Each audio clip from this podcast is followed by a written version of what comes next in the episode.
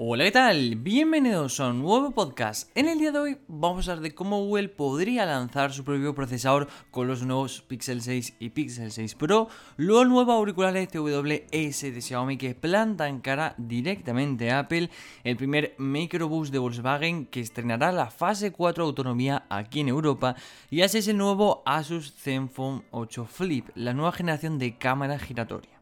Bien, ayer mismo, viernes, jueves por la noche, digámoslo así, y tras una filtración conocíamos el nuevo Google Pixel 6 y Pixel 6 Pro, los dos nuevos terminales de Google para este 2021. Los móviles de Google se caracterizan por no caer en tendencia y parece que eso va a seguir en las siguientes generaciones, pero de una manera quizás más notable ya que nos enseña una estética totalmente diferente, no solo, o sea, es decir, no teniendo en cuenta no solo sus precedentes, bien, sino todo lo demás.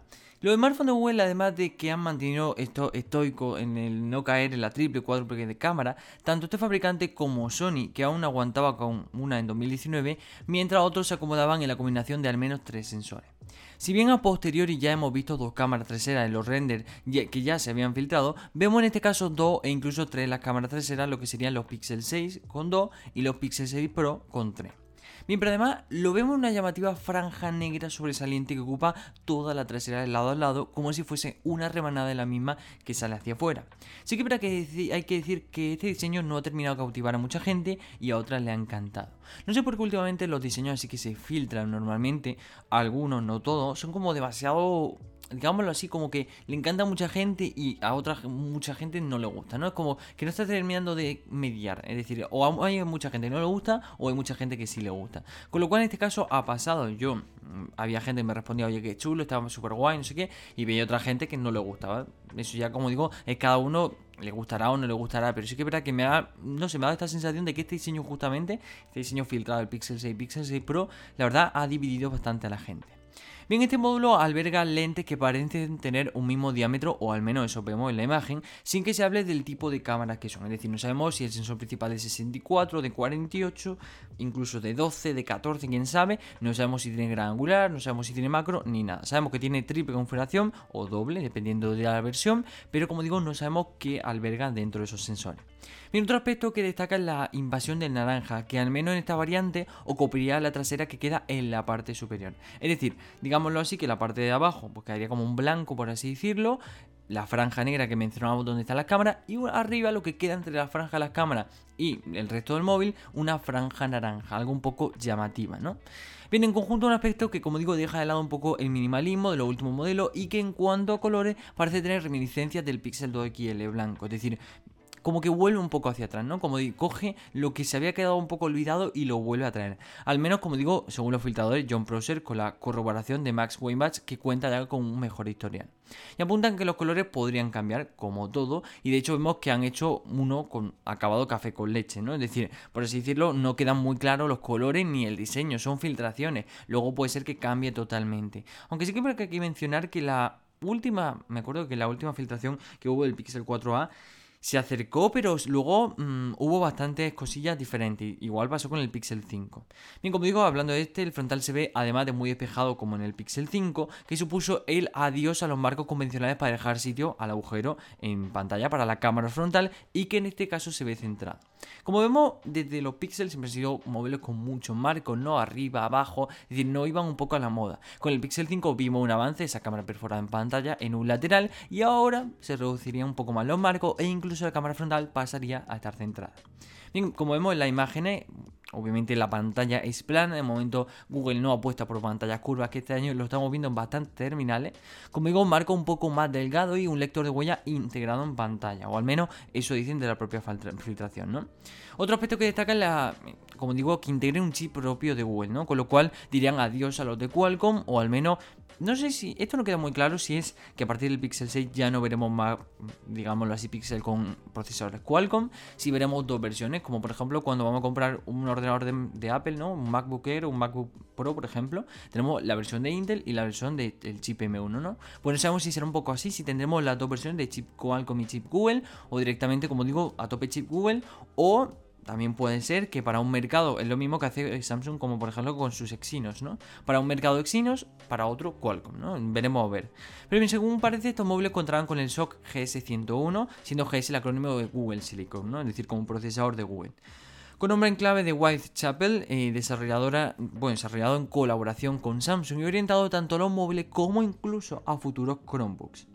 Bien, veremos si esto se confirma este diseño tan diferente y esta alguna que otra característica que como digo conocemos o al menos parecemos conocer y la verdad que no sería una idea muy descabellada porque ya hubo varias filtraciones de que Google estaba trabajando en su propio procesador, con lo cual no sería muy descabellado que en esta Pixel 6 pudiéramos ver una primera versión de su procesador, ¿no? Bien, como digo, por ahora no se ha hablado mucho de ello y siguen en el calendario, o sea, si siguen al fin y al cabo el calendario de presentaciones, más o menos la renovación anual del Pixel 5 hacia el Pixel 6 caería más o menos en septiembre. Así que probablemente aún queden meses para salir de duda. Ya sabéis que siempre conforme se van acercando más las presentaciones, siempre hay alguna que otra filtración de una caja, los diseños suelen acercarse más a la realidad y todo eso. Pongámonos que estamos ahora mismo en mayo, ha salido un diseño, un diseño que de aquí a septiembre o adelanto que va a cambiar 50 veces. Puede que no, puede que haya sido un diseño, ya pasó me acuerdo con el Mi 11 Ultra, cuatro meses antes de su presentación salió un diseño y finalmente el diseño varió poquísimo. Las cámaras, la configuración de cámaras cambió un poquito, pero en lo que era el Mi 11 Ultra se mantuvo, con lo cual perfectamente este Pixel 6, este diseño del Pixel 6 se podría mantener hasta septiembre. Pero probablemente siendo Google una marca que no, es como Apple, ¿no? Que desconocemos el iPhone 13, pues pasa lo mismo con estos Pixel 6, ¿no? Es decir, hasta el momento que hace la presentación es muy difícil encontrarlo, ¿no? Encontrar un diseño muy acertado, pero que puede ser que finalmente sea este diseño o vaya cambiando con el tiempo, que algo también muy probable. Bien, muchas veces hablamos del lío que nos hace un poco el catálogo de los móviles de Xiaomi, ¿no? Que si Redmi Note, ahora que van a lanzar el Redmi Note 8 2021, luego el Note 9, el Note 10, el Note 9 en la India, no sé qué, 100.000 cosas. Pero es que el de los auriculares no se queda corto, y eso es verdad. Yo cuando a lo mejor voy a buscar unos auriculares de Xiaomi que comprarme para ver, así, o a lo mejor otras marcas, pero otras marcas lo dejan mucho más claro. Pero es que Xiaomi, entre que tienen sus versiones chinas y sus versiones, mm, digámoslo así, eh, globales, más luego los nombres que les ponen, que a veces son, yo creo que hasta los mismos modelos, pero con otro nombre distinto. Pero bueno, la marca ha ido complementando su escaparate de complemento inalámbrico o auriculares TWS, como lo queráis llamar, sin descuidar el segmento Pro. Y lo último en este sentido son lo esperado Xiaomi Flip Pro. Se tratan de unos auriculares con cancelación de ruido activa, siguiendo el hilo de los Xiaomi Mi Air 2 Pro que se presentaban en octubre de 2020 y con un diseño además más refinado, carga rápida y se convierten en los buques de insignia de su clase para Xiaomi. A diferencia de los Mi Air Pro, de los Flipbuds Pro, tienen una línea de diseño más curvada, tanto en los auriculares como en la caja. Además, la barra externa, por así decirlo, la parte que se queda fuera de la oreja, queda un poquito más corta, acercándose un poco a la estética de los AirPods Pro de Apple. Eso sí, la marca hace énfasis en el acabado metalizado del producto o en espejo como lo describen, que además es de color negro total, es decir, un negro mate. El estuche de transporte o carga es algo más alargado que el de los de Apple, un poquito más alargado por así decirlo, pero también presenta el LED indicador en la parte frontal. En cuanto a las características técnicas, sabemos que incorpora un diafragma de 11 mm, como por ejemplo veíamos en los Huawei FreeBuds Pro, y lo que destaca es la cancelación de ruido avanzada. Vienen de la mano del chip, mm, bueno, QCC5151 de Qualcomm y que según Xiaomi es capaz de reducir un 99% de ruido de fondo. Hay tres modos de elegir, diario, oficina y vuelo. Y según Xiaomi puede llegar a bloquear hasta 40 decibelios de ruido. Además, lo que también destaca es la capacidad de poder detener a otra, bueno, de poder detener momentáneamente la cancelación para poder oír a otra persona y hablar con ella sin quitarte los auriculares. Esto yo siempre tengo mis ciertas cosas porque, bueno, vale, los de Apple funcionan bastante bien, pero cuando no son Apple, son otras marcas, siempre tengo mi cosilla de si va a funcionar bien o no, porque tampoco lo he visto demostrado en otras marcas, ¿no? Bueno, sí se ve un poquito con los, me acuerdo con los auriculares de OnePlus que más o menos hacían eso un poquito, aunque según vi algunas reviews, no terminaba a veces de funcionar, etcétera. Pero la característica está muy chulo, ¿no? Que nos acercamos a una persona y cuando nos hable se reduzca el ruido, la música, lo que estamos escuchando, para que podamos hablar sin tener que quitarnos los auriculares. Yo siempre me quito un auricular para que se pare la música y poder hablar. Pues esto sería un poco más cómodo, ¿no? Pero de todas formas, siempre lo digo, no habléis con personas cuando están con los auriculares y viceversa. Es decir, si estás hablando con una persona, quítate los auriculares, habla y luego te los vuelve a poner, por favor. Pero bueno, el caso, como digo, esto es una función muy chula, que el hecho de que se baje la música, ¿no? O incluso se pueda detener momentáneamente y poder hablar con la otra persona. Pero aquí está la cosa de el funcionamiento aquí de la realidad al funcionamiento hay un paso y luego claro cómo funciona ahí está la cosa pero bueno oye como función que preliminarmente suena muy bien lo tiene no Bien, dispone también de controles táctiles, tanto para reproducción de audio como para elegir los modos de cancelación y responder también a las llamadas. Bien, serán también con esta con lo que se active el modo de transparencia para parar la cancelación. Quizás al estilo un poco de los auriculares de Sony. En cuanto a la autonomía, Xiaomi habla de hasta 28 horas de autonomía en cuanto a la suma de batería integrada y el aporte extra del estuche de carga. Bien, porque la gente no me entendía cuando dije 28 horas de autonomía. Me decían, bueno, ¿qué se han convertido? ¿En los auriculares con más autonomía del mundo? Y yo decía, no, es decir, tienen buena autonomía, pero es claro, es una combinación, por así decirlo, entre la propia batería que tienen los auriculares y sumándole todas las cargas, es decir, 28 horas de autonomía total, hasta que gastemos toda la batería de los auriculares y toda la batería del propio estuche de carga, ¿no? Si activamos la cancelación de ruido, el tope, técnicamente, es un Xiaomi, es de 22 horas. Y hablando de rendimiento de la batería sin el estuche, son unas 5 horas con cancelación y 7 horas sin ella. Luego la realidad es otra. También depende del volumen que tengamos, eh, depende de que estén Depende de muchos factores, ¿no? Principalmente, como digo, si activamos la cancelación y el ruido. Cuanto más ruido, mayor se reduce la batería, ¿no? Es decir, perdón, cuanto el volumen sea más alto. Pero como digo, oye, 5 horas suenan muy bien. Yo la verdad que con 3-4 horas de autonomía en un auricular así, yo me conformo.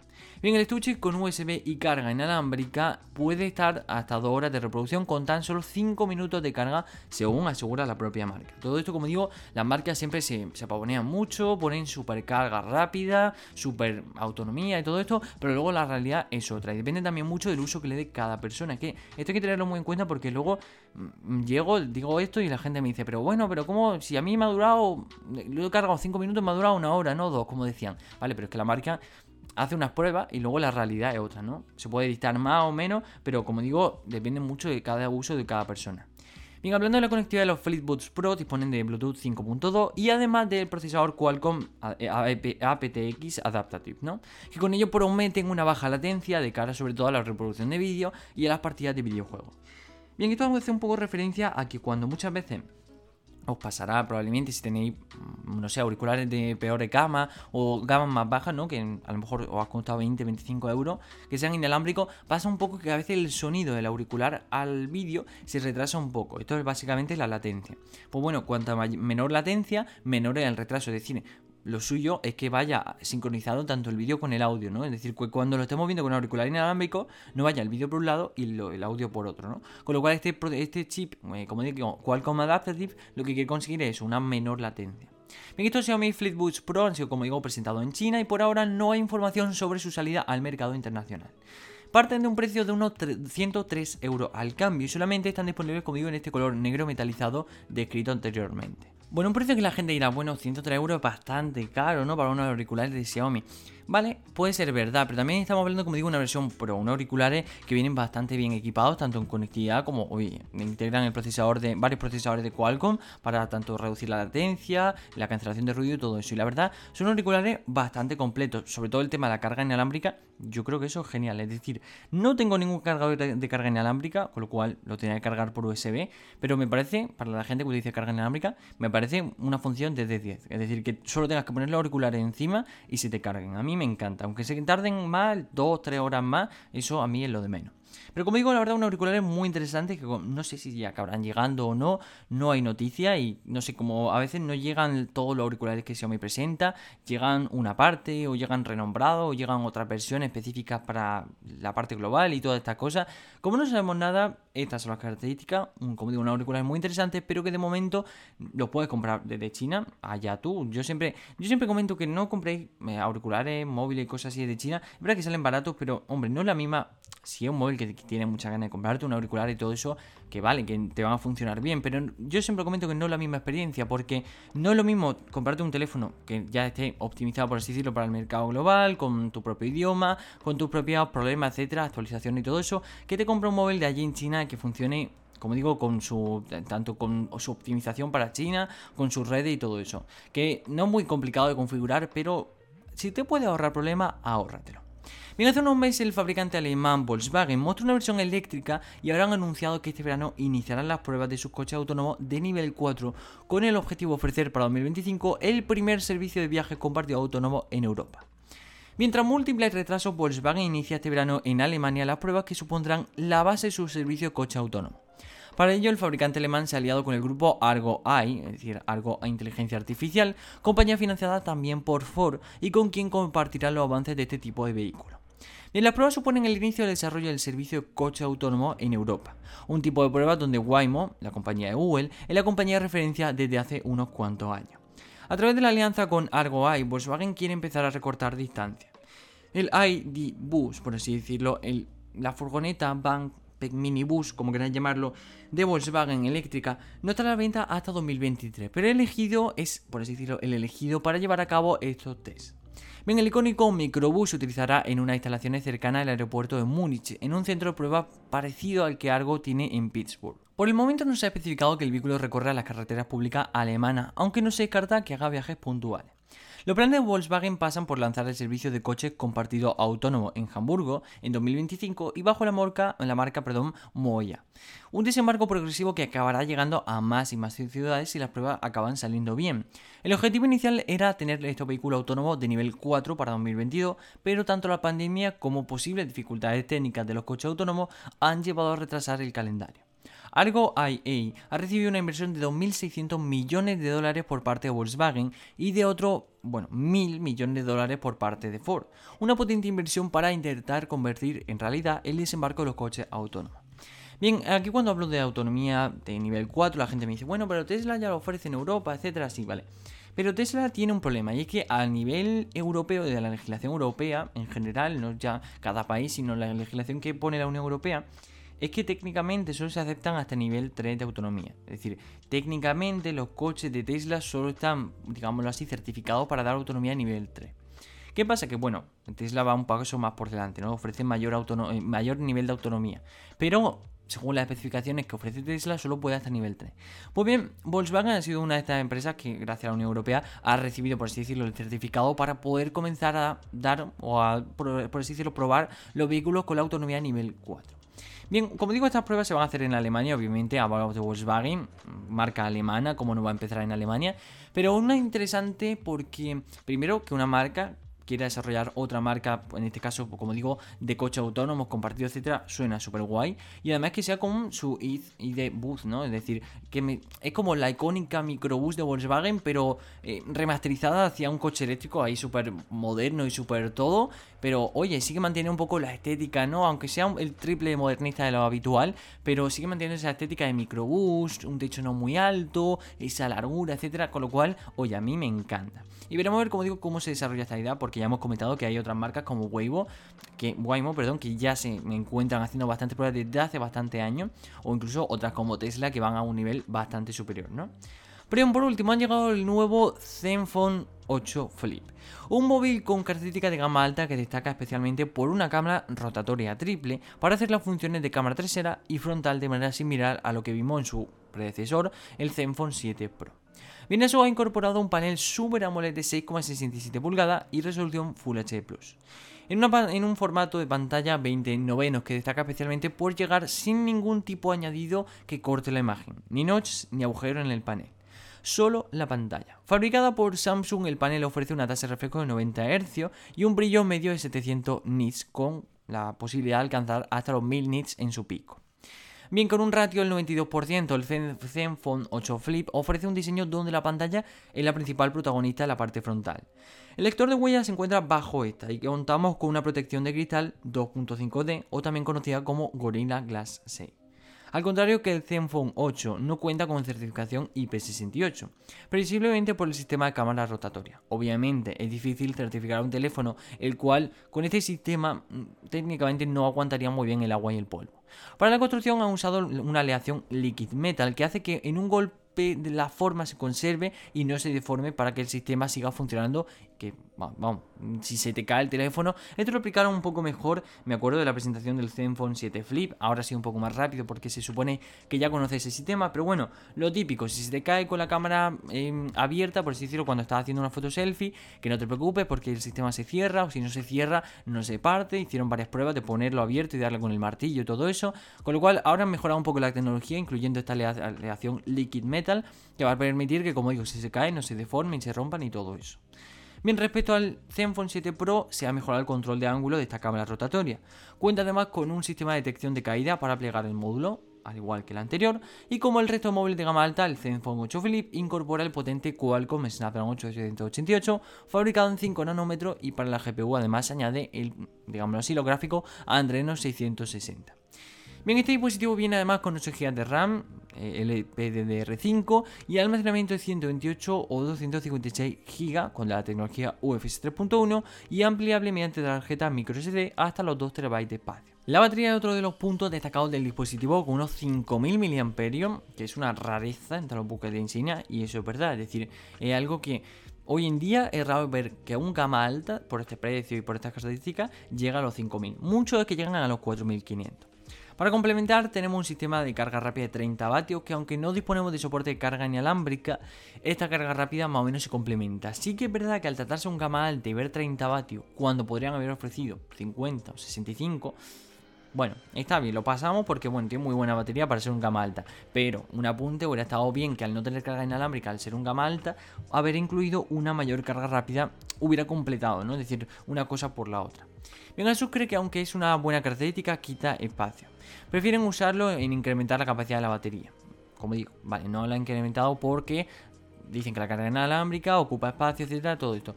Pero como digo, una cosa complementa a la otra. Bien, el dispositivo llega con UI 8 basado en Android 11 y a nivel de sonido incorpora un doble altavoz estéreo con un driver de 8x9 mm en la parte superior y otro de 12x17 mm en la zona inferior. O sea que bastante bien, la verdad, estos altavoces. Bien, también se complementa con la presencia de un triple micrófono para la reducción de ruido y esta segunda generación de la flip cámara añade un sistema de tres lentes con un nuevo motor más rápido y preciso para desplegarse y actuar como cámara frontal.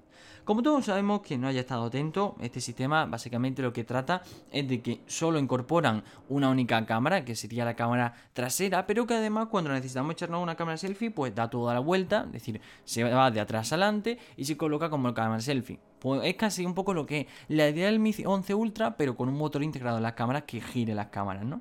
Es decir, que podamos utilizar, quitarnos la cámara selfie, en el Mi 11 Ultra sí la mantenemos, pero en este caso quitarnos la cámara selfie, así aumentar, o decir, mejorar un poco el ratio pantalla y que esté limpia totalmente.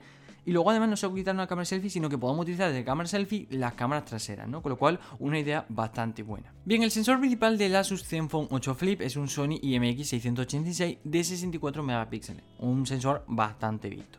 Bien, junto a una lente de apertura focal de 1.8 le acompaña un sensor Sony IMX363 de 12 megapíxeles con la función de gran angular de hasta 113 grados y también es un telemacro, un gran angular macro, como lo queráis llamar, porque como digo también tiene la posibilidad de realizar fotografías macro con una distancia de hasta 4 centímetros.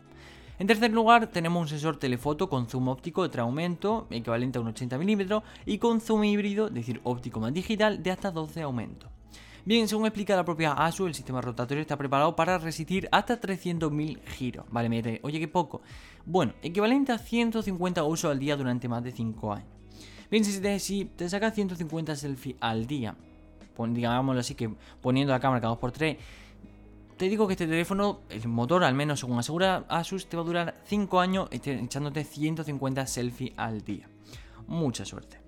Bien, el nuevo Asus Zenfone 8 Flip estará disponible en España en dos versiones de 8 128 y 8 y 256 a un precio inicial que parte de los 799 euros. Bien, cada uno opina del precio, yo creo que un precio bastante bueno para un terminal tan completo y, oye, tan chulo, la verdad. Pero bueno, hasta aquí el podcast de hoy, espero que te haya gustado y te haya servido para estar totalmente informado de las últimas noticias de la tecnología de esta última semana y comentarte también si ha llegado a esta parte, que no creo, no suele llegar a mucha gente al final. Pero bueno, si han llegado a esta parte, decirte que bueno, muchísimas gracias por escuchar el podcast, a, a esas personas que, aunque no sean muchas, están día tras día apoyando los podcasts, todos los sábados, domingos, lunes o cuando lo escuchen, están ahí escuchando estos podcasts y al menos, hombre, algo me ayudan porque me hace sentir un poco mejor. También comentarte que si lo estás escuchando, decirte que puede ser que esta última semana notéis alguna bajada en cuanto a la actividad, ya que bueno, me encuentro en un periodo un poco más complicado para subir vídeos, subir podcasts, subir publicaciones, etc pero sí que es verdad que intentaré mantenerme ahí como toda la semana y como estos últimos meses. Muchísimas gracias por escuchar el podcast, mi nombre es Miguel y nos vemos el siguiente sábado. ¡Adiós!